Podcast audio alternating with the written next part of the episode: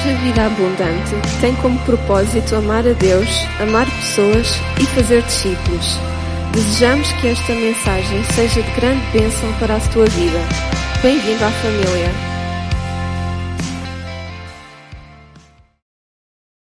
Vou convidar então os irmãos a abrir a palavra de Deus em 1 de Pedro. O convite deste mês é que os irmãos, nós, possamos morar no livro de 1 de Pedro, na carta. Morar neste sentido de não apenas ler uma vez, porque ele lê-se muito rápido no próprio dia, mas possamos todos os dias ler a mesma carta e ler a mesma carta e ler a mesma carta. E à medida que lemos, pedir a Deus que nos que nos traga compreensão. E a compreensão não, sinceramente, apenas humana, como interpretar um texto, mas que possamos o Espírito Santo possa falar às nossas vidas.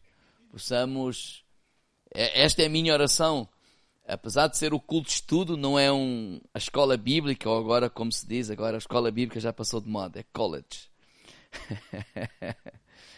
no sentido de aprofundar palavra a palavra, versículo a versículo, mas que Deus nos ajude a extrair a parte prática para a nossa vida.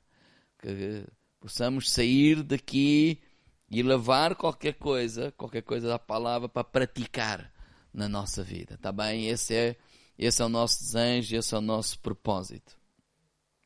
Primeiro de Pedro, nós já lemos o capítulo 1, em duas partes, do versículo 1 ao versículo 12, do versículo 13 ao versículo 25, e hoje vamos começar no capítulo 2, versículo 1 ao versículo 10.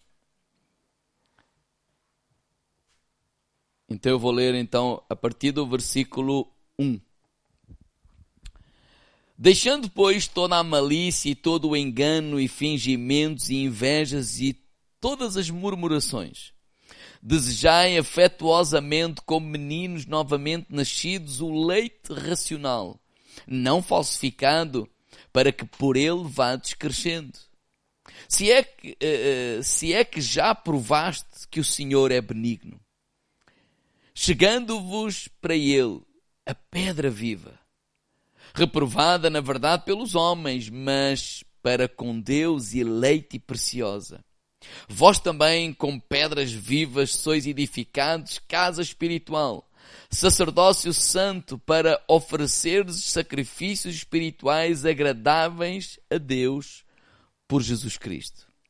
Pelo que também na Escritura se contém, eis que põe em Sião a pedra principal da esquina e preciosa, a quem nela, e quem nela crer não será confundido.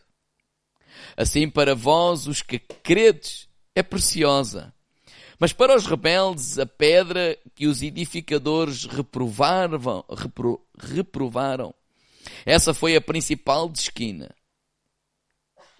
e uma pedra de tropeço, rocha de escândalo para aqueles que tropeçaram na palavra sendo desobedientes, para o que também foram destinados. Mas vós sois a geração eleita, sacerdócio real, nação santa, povo adquirido, para que anunciais as virtudes daquele que vos chamou das trevas para a sua maravilhosa luz. Vós que em outro tempo não eras povo, mas agora sois povo de Deus. Não que não tinhas alcançado misericórdia, mas agora alcançaste misericórdia. Então a nossa meditação vai ser nestes dez versículos. Recapitulando, porque alguém na net pode pegar só nesta mensagem e não ouvir as outras atrasadas. Então vamos sempre fazer um resumo rápido. Quem escreveu esta carta? Logo no capítulo 1, verso 1, percebemos, não é? Pedro, apóstolo de Jesus Cristo, aos estrangeiros dispersos em Ponte, Galácia, Capadócia, Ásia e Betínia. Ou seja, quem escreveu foi Pedro. Nós, em que data foi escrita? né? entre 62, 65, 62, 64, 62, 66. E não há uma, uma, uma data certa, nós não, não, não temos na Bíblia a, a, nenhuma passagem que nos permita tipo, pôr um carimbo. Foi neste dia, nesta hora, mas foi neste espaço de tempo. E para quem esta carta foi enviada? Foi enviada para os irmãos em Cristo que viviam nestes cinco uh, uh, pontos e que fala nestas cinco províncias e que é hoje a atual Turquia, mais na zona norte. Né? É muito interessante que Paulo tinha, na sua primeira viagem, ele passou mais cá por, por, por, por baixo e abriu igrejas, mas estes irmãos ainda não tinham sido atingidos né? com, com, com o ministério, ou através do ministério do apóstolo Paulo. Então é uma igreja não é para uma pessoa, é para todos. Todos os cristãos. Ou seja, o desejo de Pedro era que esta igreja pudesse passar por todas as igrejas. Mas especificamente, estes irmãos estavam a ser perseguidos, torturados, mortos por causa da sua fé em Jesus. E esta perseguição que fala aqui de 1 de Pedro não é a de Atos capítulo 6. Atos capítulo 6 foi lá em Jerusalém, depois de Estevão ser, ser morto, né? e houve uma perseguição e os irmãos, né? só os apóstolos é que ficaram em Jerusalém.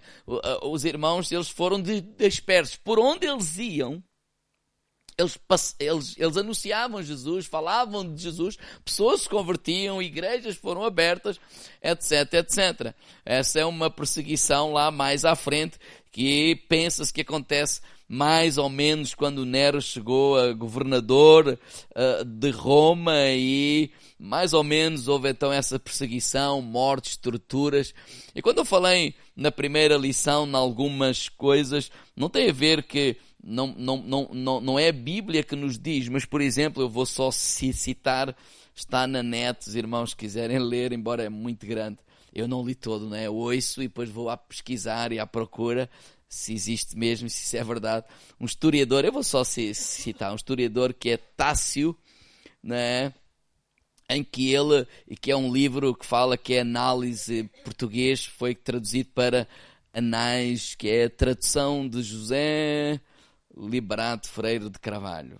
Tem PDF se quiser, posso ceder.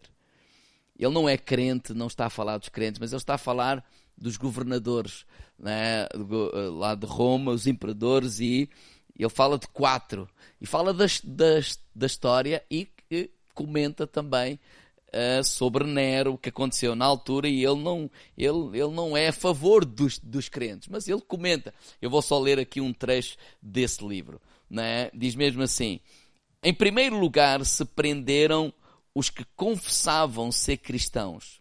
E depois, pelas denúncias destes, uma multidão inumerável, os quais todos não tanto foram convencidos de haverem tido parte do incêndio que falámos, não é? Como se, uh, uh, como se, uh, de serem os inimigos do género humano. O suplício destes miseráveis, era assim que ele falava dos cristãos, foi ainda acompanhado de insultos, porque ou os cobriam com peles de animais ferozes para serem devorados pelos cães, ou foram crucificados, ou os queimaram de noite para servirem como tochas ao público. Nero ofereceu os seus jardins para este espetáculo. Então ele está a narrar aqueles acontecimentos. Então Pedro escreve esta carta para este povo que viveu, que fugiu de todas estas coisas, que perdeu antequeridos, etc.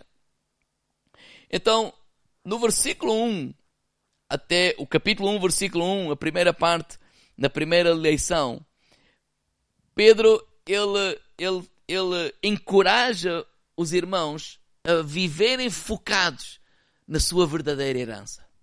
É, é como se ter assim, olha, Vamos viver, mas não focados apenas no aqui e no agora. Vamos viver focados na nossa eternidade. Ah, essa é a promessa, essa é a herança. Ela é incorruptível, ela é incontaminável, ela jamais. Ou seja, não há nada que possa acontecer que possa roubar essa nossa esperança e essa nossa coroa de glória que é a eternidade. Então vamos viver focados na eternidade, com a mente focada na eternidade. Depois do capítulo, do versículo 13 ao versículo 25, foi uh, no domingo passado, falámos sobre como que Pedro disse, olha, agora, mas enquanto vivemos aqui nesta terra, não só vamos viver focados na eternidade, esse é nosso galardão, mas vamos viver, porque nós somos um povo escolhido, um povo eleito, vamos viver em santidade, vamos viver com reverência a Deus, não é? ou em reverência a Deus, e vamos viver em amor. Ou seja, nós somos um povo, fomos chamados para viver enquanto andamos aqui nesta terra, apesar das circunstâncias, vamos viver em santidade, em reverência e em amor. E agora, a partir do versículo 1 do capítulo 2, eu, eu, eu diria assim: é como que Pedro vai trazer uma parte prática. Ele nos encorajou: olha, vamos viver enquanto vivemos, enquanto estivermos vivos, uma vida santa, uma vida de reverência, uma vida de amor. Agora, na prática, como é que nós podemos viver uma vida em santidade, em reverência, em amor? E estamos aqui nos primeiros cinco versículos, eu vejo aqui cinco conselhos bem práticos de Pedro para eles e para nós. Primeiro conselho, Está no versículo 1, ele diz assim: Deixando, pois, toda a malícia, o engano, fingimento e invejas e todas as murmurações. Ou seja, deixa todo o estilo de vida de pecado. Esta palavra deixar é simples, não é? Não precisa de tradução. É deixar. Deixar é largar. É, deixar é, é, é, tirar do caminho, é remover. Mas literalmente o que significava naquele tempo era como que tirar uma roupa velha e deitar fora essa roupa velha. Não é uma roupa suja. Não, é? não, não, não. É uma roupa velha que já não nos, já não nos dá, já não nos, já não nos cabe, somos novas criaturas e deitar essa roupa velha. Ou seja, como é que nós podemos viver uma vida em santidade, em reverência? Olha, olha, deixa, deita fora. E deita fora o quê? Este estilo de vida. O quê? Ele fala aqui, malícia. Malícia, maldade, desejo de injúria, é depravação, é, é raiva. Eu estou a, a, a, a, dar alguns significados que fui procurando. Raiva que está no coração dos tolos. Raiva enraizada que leva o homem a planear fazer o mal, a alegrar-se, alegra-se com o mal. Olha, não, não, não, nós podemos ver isso nos outros, mas nós vamos despir disso. Se queremos viver uma vida reta, santa, com temor, em amor, olha, vamos despir essa roupa, essa roupa já não nos pertence, não nos cabe, não, não, não faz parte de nós. Ele fala também sobre o quê? Sobre o engano, que é aquela astúcia, fraude, fazer mal, mas ocultar, ocultar esse mal. O, o, o outro é, é, é, fazer mal e estar como que espuma, ah, desculpa a espumar pela boca da raiva. Aqui não, é fazer, é ser astuto, é faz o mal, mas eu me, eu me, eu, eu sorrio. Né? Eu escondo, eu não, não fui eu, não sei de nada. É fazer o mal e esconder-me. Fala também fingimentos, é todo tipo de hipocrisia. A palavra mesmo é hipocrisia. Na questão da religião, é ser hipócrita, é falsificação da piedade, ou seja, é o parecer ser santo, mas ele não é santo, coisa nenhuma. Ele parece que é justo, mas não é justo, coisa nenhuma. Ele parece que ora, mas não ora, coisa nenhuma. Ou seja, é só palavras.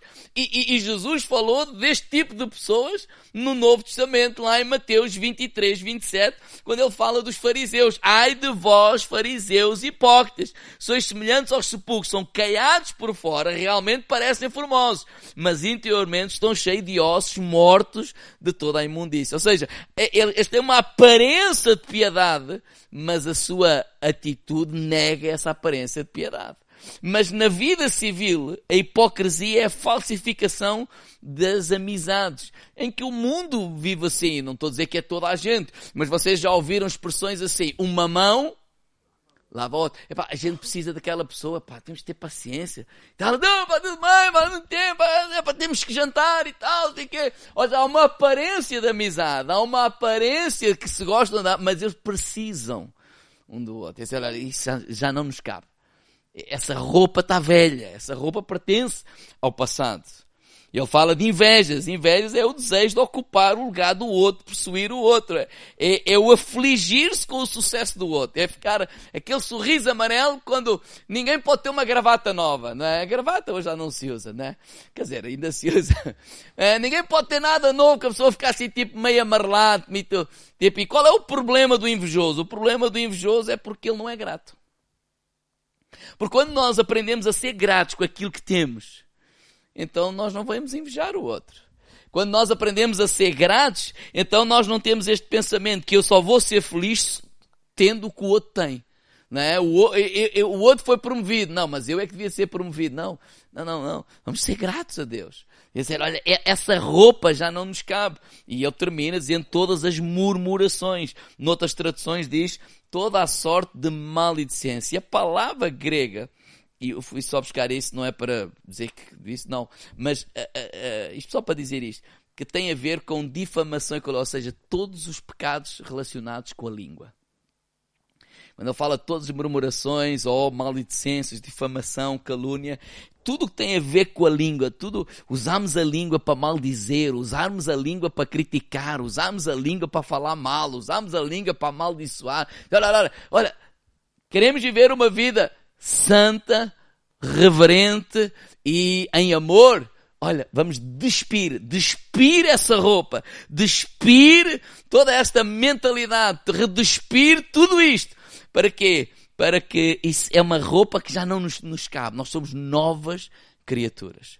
Segundo, ele não diz só, olha, deixa todo esse estilo de vida de pecado. Segundo, ele no versículo 2 e 3, ele diz, desejai afetuosamente como meninos, novamente nascidos o leite racional, não falsificado, para que por ele vades crescendo, se é que já provaste que o Senhor é benigno. Ou seja, segundo ele diz assim, deseja o alimento da palavra de Deus. Primeiro é deixa, deixa isso. Segundo, olha, deseja o alimento da palavra. Este desejar ardentemente é almejar, é ter saudade. E ter só, só, só saudades, porque ele disse, ele, no versículo 3 diz, olha, se é que já provaste que o Senhor é benigno, noutras traduções diz, se é que já provaste que o Senhor é bom. Tanto que na versão o livro diz assim, se já experimentaram a bondade do Senhor, ele está a falar para crentes, ele não está a falar para não crentes, está a falar para, para, para nós. Clamem pelo leite espiritual, puro, como faz um bebê, para que por eles possam crescer na vossa salvação. Ou seja, este leite não tem o mesmo entendimento quando Paulo estava a falar, olha, eu não pude falar como, a menino, como a homens crescidos, mas como a meninos. Não. Este leite está a falar do alimento. Este leite está a falar daquilo que faz um bebê crescer. E, e, e, e vocês já, já, já viram, né? Quando um bebê tem fome, o que é que ele faz? Ele grita, ele chora, ele, ele berra e só se cala quando?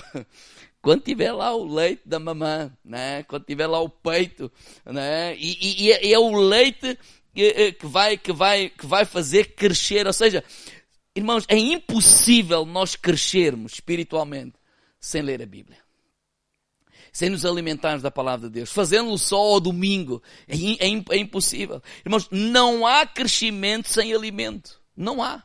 Não existe. Espiritualmente a mesma coisa. Não há santidade sem o alimento da palavra de Deus. Não há reverência sem o alimento da palavra de Deus. Não há amor sem o alimento da palavra de Deus. O que é que nos leva a viver dessa forma? É a palavra de Deus.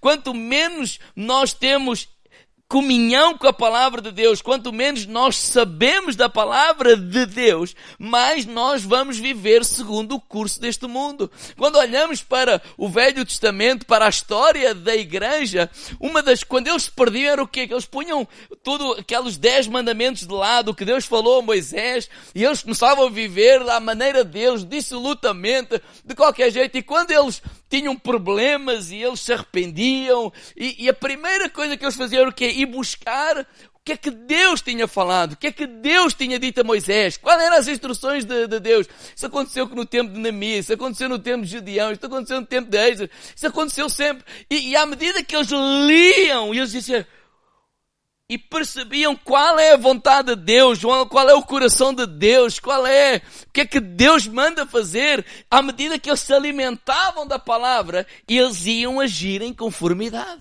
Então é impossível nós crescermos. Paulo está a dizer, Pedro está a dizer assim, olha, sim, não basta só deixar esse estilo de vida.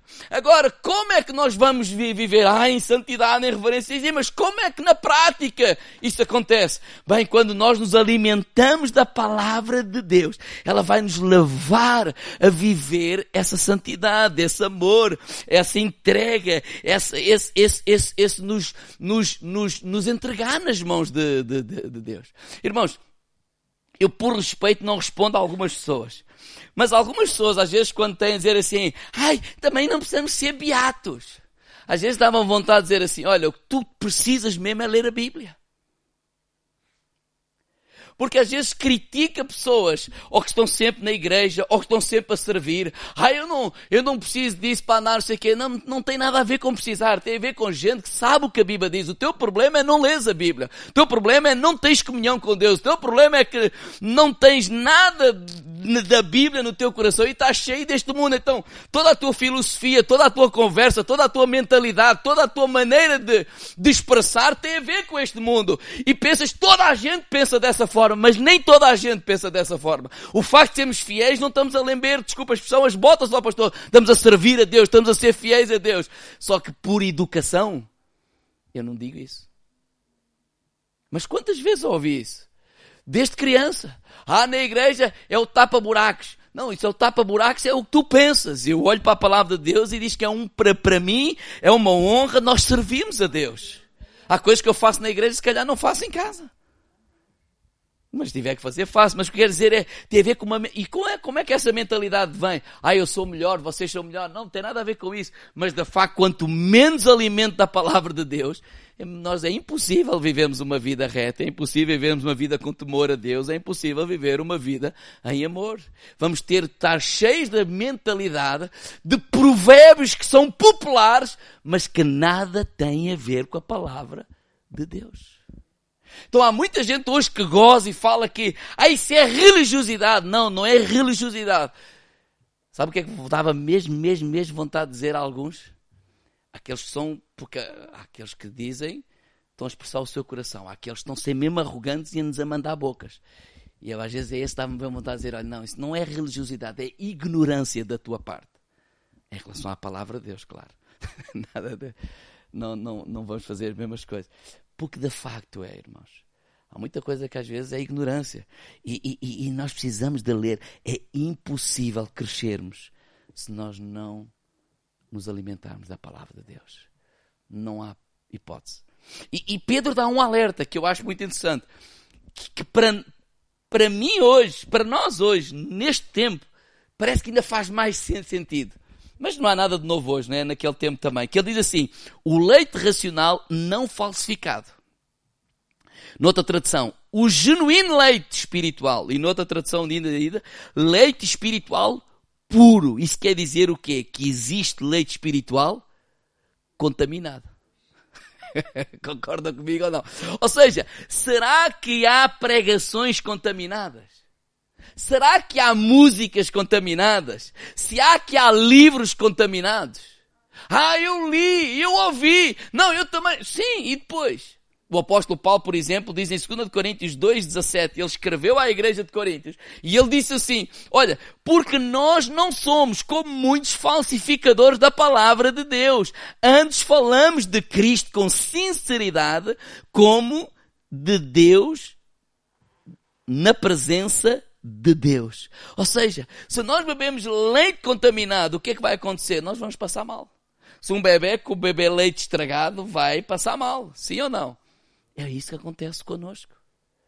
É isso que acontece conosco. Nem tudo, isso é o ditado português, não é? Nem tudo que reluz é, é, é, é ouro. Mas, mas, mas é uma verdade. Irmãos, sabe que ler a Bíblia assim não é infalível, mas é menos vulnerável aos erros do que tirar um versículo daqui, outro versículo dali, outro versículo dali. Não tem mal nenhum. quando isso é feito de maneira correta. Mas as grandes heresias é quando se tira metade de cada lado. Porque o grande problema de nós não é. Há pessoas que falam, ou pregações que a gente ouve, a gente diz, ah, isso tem nada a ver com Deus. E é fácil. Mas algumas não é assim tão fácil. Porque há aquela mentira escandalosa e há aquela mentira escondida. E há aquela que parece verdade, mas não é verdade. É não é? Então, não é só porque se diz Deus que é verdade, não. Cabe a nós. Sabe o que é que eu penso e escrevi aqui? É que precisamos ser bebés ou como bebés para desejar esse leite, mas como adultos para ter a maturidade para discernir quando esse leite está estragado. Não é? Porque crente que come qualquer coisa, ouve qualquer coisa, alimenta-se qualquer coisa, lê qualquer coisa, não tem critério algum, ele vai comer muita coisa estragada. O YouTube é bom? É. Tem muita coisa boa? Tem. Tem muita coisa má? Muita. Tem muita coisa péssima? Muita. Eu tenho por regra sempre desligar aquelas pregações que eles começam a dizer mal dos outros. Quando começam a nomear nomes e tudo, eu desligo logo. Ah, pastor, mas ele pode estar a dizer até a verdade. Mas eu não quero ter esse hábito. Jesus nos ensinou, fomos comissionados para ensinar a palavra. Não é para dizer mal do A, do B, do C, do, do, do F.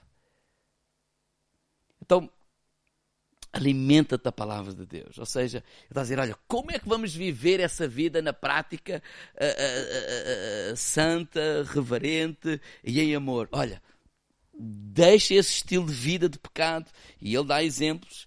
Alimenta-te a palavra de Deus. Terceiro, diz aqui no versículo 4, e chegando-vos para ele a pedra viva, reprovada, na verdade, pelos homens, mas para com Deus eleita e preciosa. Chegando-se para ele a pedra viva. Está a falar de quem? De Jesus. Não é? Noutra tradução diz, chegando-se para ele a pedra que vive. E outra tradução, a versão livre, diz, cheguem-se a Cristo, que é a rocha que vive. Então, deixa o estilo de vida do pecado deseja o alimento da palavra de Deus e em terceiro lugar, chega-te a Jesus. Paulo estava, Pedro está a aconselhar, olha, nós precisamos nos chegar a Jesus. Nós precisamos nos aproximar de Jesus. E porquê que eu estou a dizer isto, irmãos? Porque o Evangelho não é um convite para nos chegarmos a um conjunto de ideias. O Evangelho não é um convite para nos chegarmos a uma ideologia. O Evangelho não é um convite para chegarmos a uma série de princípios. Não, não. o Evangelho é um convite para nos chegarmos a Jesus Cristo. Ele é a rocha. Ele é, é, é, é, um convite para termos intimidade com Jesus. Qual era o problema dos fariseus? Os fariseus, eles chegaram-se à lei. Não é mau, mas há um convite que lhes foi dado, que lhes foi trazido, mas eles não quiseram, não é? Por isso é que Jesus disse que veio para os seus, mas os seus não receberam. E o convite é, agora venham para mim. Jesus disse, vinde a mim, todos estáis cansados e oprimidos e eu vos aliviarei. Aprendei de mim. Ou seja, que nós possamos nos chegar a Ele, não só nos alimentarmos da palavra de Deus, mas a oração, a intimidade com Jesus, ela tem que fazer parte da nossa vida. Porque senão eu vou ser um legalista só com um conjunto de, de regras. E lembrem-se, eles estão a viver atrocidades. Eles largaram as casas, eles largaram isto, eles largaram aquilo. E há muita coisa que lhes pode fazer confusão e faz, e, e se faz a nós, não é? E a dizer, olha, vamos chegar a Jesus. Nós somos novas criaturas. Nós temos um rei, nós temos um Senhor, nós temos a pedra viva. É de lá que flui todas as coisas. A vida que nós necessitamos flui de Jesus Cristo. A, a paz que nós necessitamos é dele que vem. A, a força que nós necessitamos é dele. Ou seja, nada vem de nós. O Evangelho é uma pessoa. E nós dependemos totalmente dessa pessoa. Nós cremos nele, nós dependemos dele, nós confiamos dele. Oh irmãos, não há outro fundamento, não há outro Salvador, não há outro mediador, não há outro Senhor. Só Jesus Cristo. Então, como podemos viver em reverência? Deixa esse estilo de vida de pecado. Olha, deseja ardentemente o alimento da palavra de Deus e alimenta, se é que tem experimentado essa bondade de, de Deus. Chega-te a Jesus. E em quarto lugar, versículo 5. Vós também, pedras vivas, sois edificados casa espiritual, sacerdócio santo, para oferecer sacrifícios espirituais agradáveis a Deus por Jesus Cristo. Lembra-te da tua posição em Cristo Jesus. Ele está a dizer assim: olha, deixa esse estilo. Isso era o que nós éramos ou como vivíamos antes de Jesus. Antes dessa esperança, da verdadeira herança da salvação. Agora nós temos um rei. Agora vamos se alimentar da palavra de Deus. Vamos nos chegar a Ele. Ele é a pedra viva, é de lá que flui todas as coisas. Não é? E vamos e, e, vamos nos lembrar quem nós somos. Nós não somos essas pessoas. Nós não vamos pagar o mal com o mal. Já vamos ver mais à frente. Ou a próxima vez que falámos sobre a primeira de Pedro no nosso testemunho. Porquê que devemos ter um bom testemunho? Porquê que vamos viver assim diante do, dos incrédulos, etc. Mas ele disse, olha, nós somos pedras vivas. Nós somos pedras vivas. Ou seja, no, no, no ele é a pedra angular e ele está a falar como uh, do, de um edifício se, se tratasse. Nós somos, só somos partes dessa pedra. É como a videira, não é? Ele é a, a, a, videira. Nós somos os ramos. A videira tem vida. Então os ramos ligados à videira vão ter igualmente vida, independentemente do que possam estar a, a viver. Porquê? Porque da videira vai, vai proceder o quê? A seiva para, para, para a vida ou para os ramos e os ramos vão produzir fruto, independentemente porque estão ligados à videira. Ele diz em segundo lugar, neste versículo 5, vocês são casa espiritual.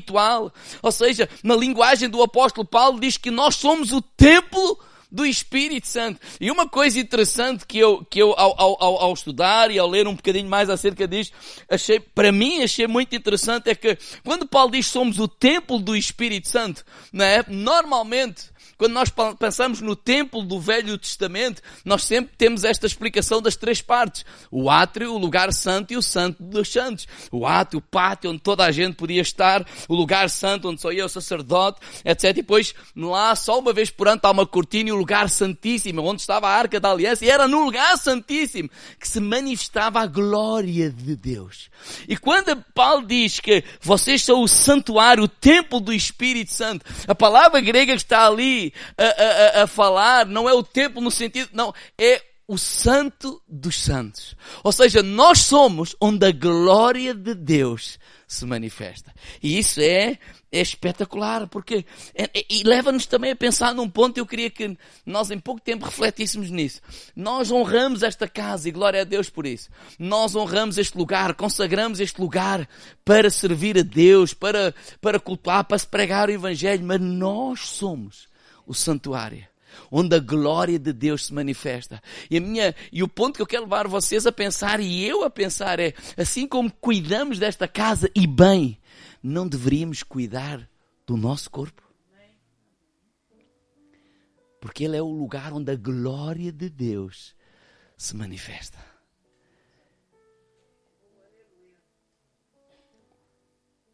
Então não trate o corpo de qualquer maneira.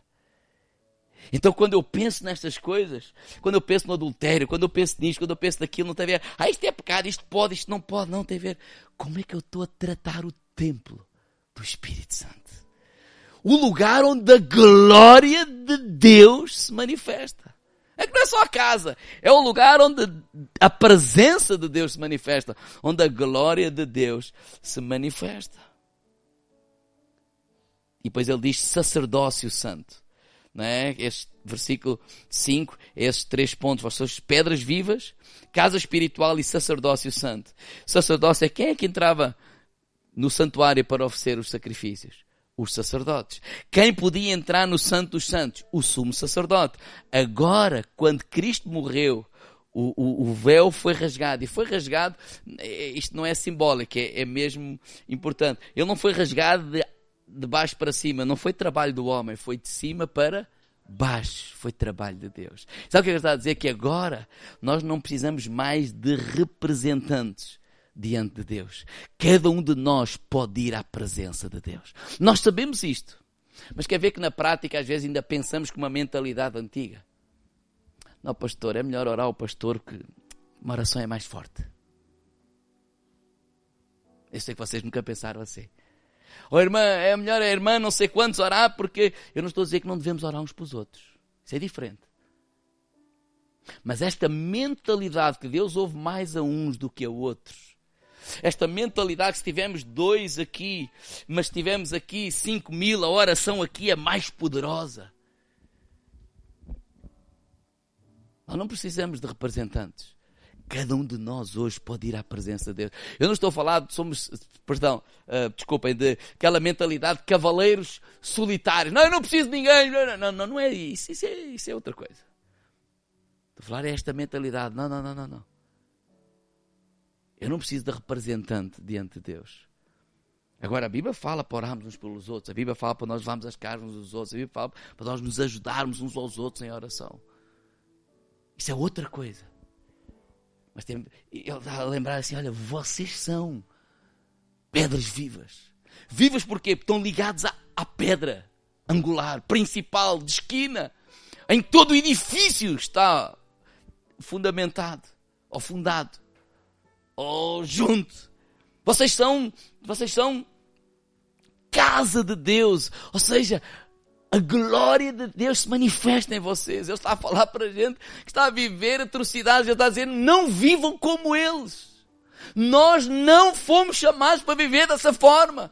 Nós fomos chamados para viver uma vida santa, uma vida reverente e uma vida em amor. E na prática é estes conselhos que ele dá. Olha, cheguem-se a Jesus. Cheguem-se a Jesus. Ele é a pedra, é de lá que flui tudo. Vamos orar, vamos clamar, vamos, temos, estamos revoltados, vamos colocar essa revolta diante de Jesus.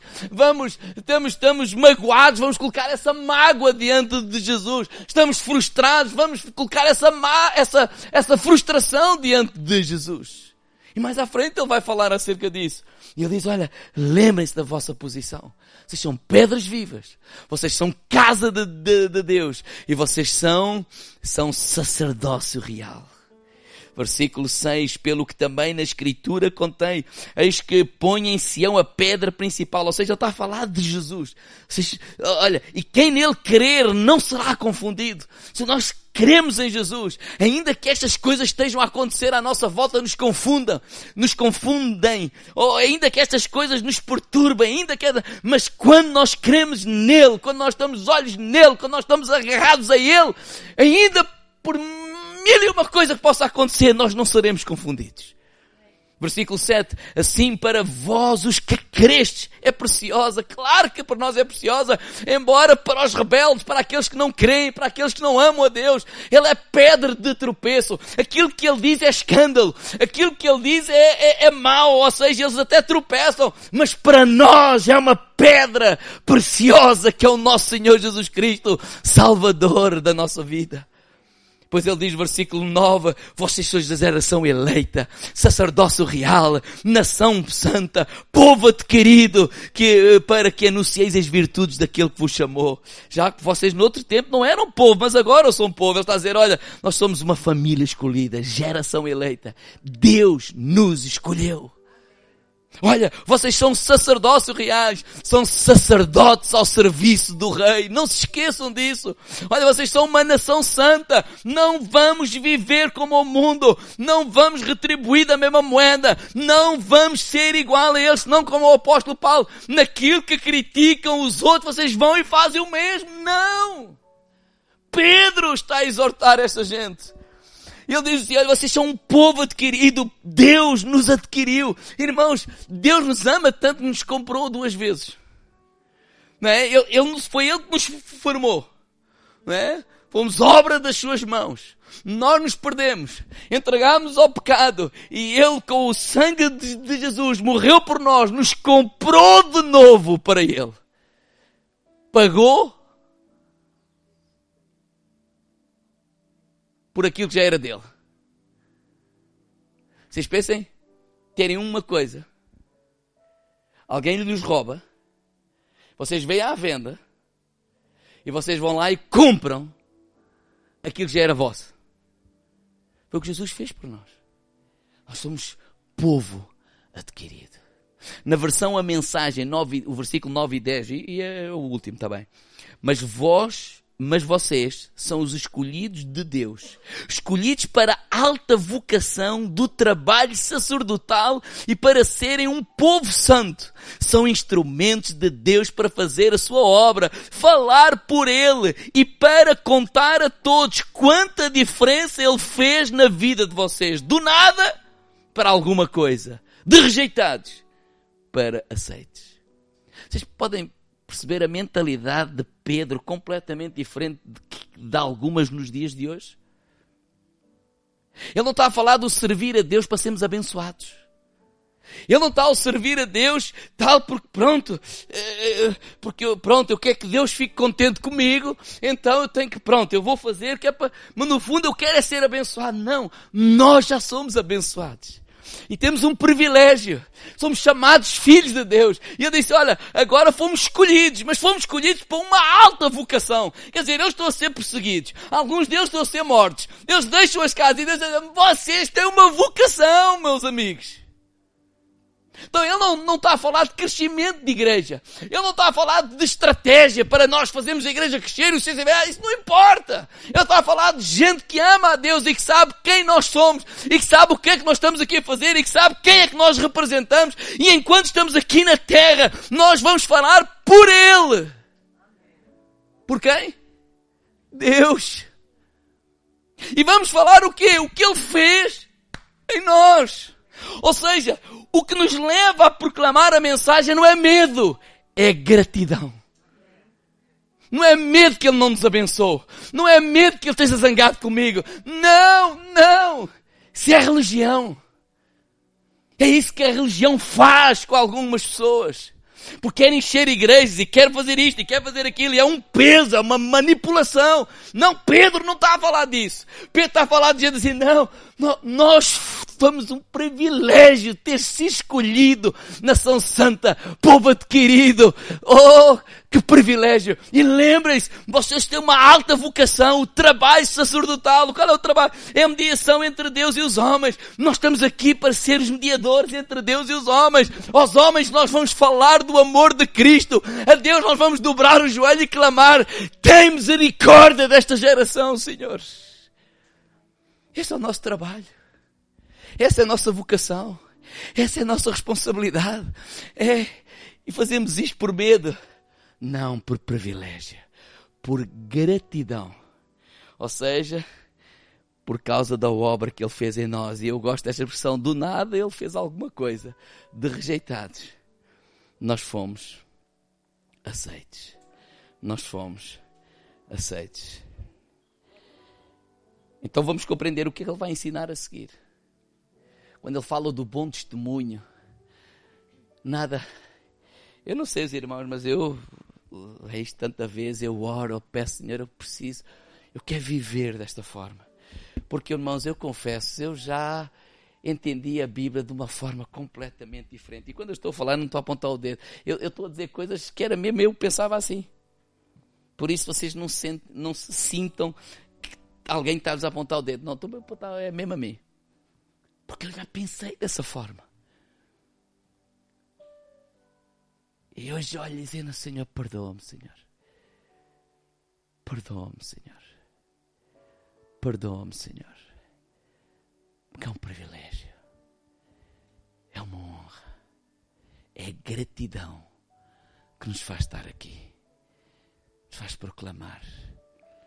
Então nós temos esse ministério. Então quando ele vai falar do bom testemunho, mais uma vez, não é para, para sermos abençoados, nós somos abençoados.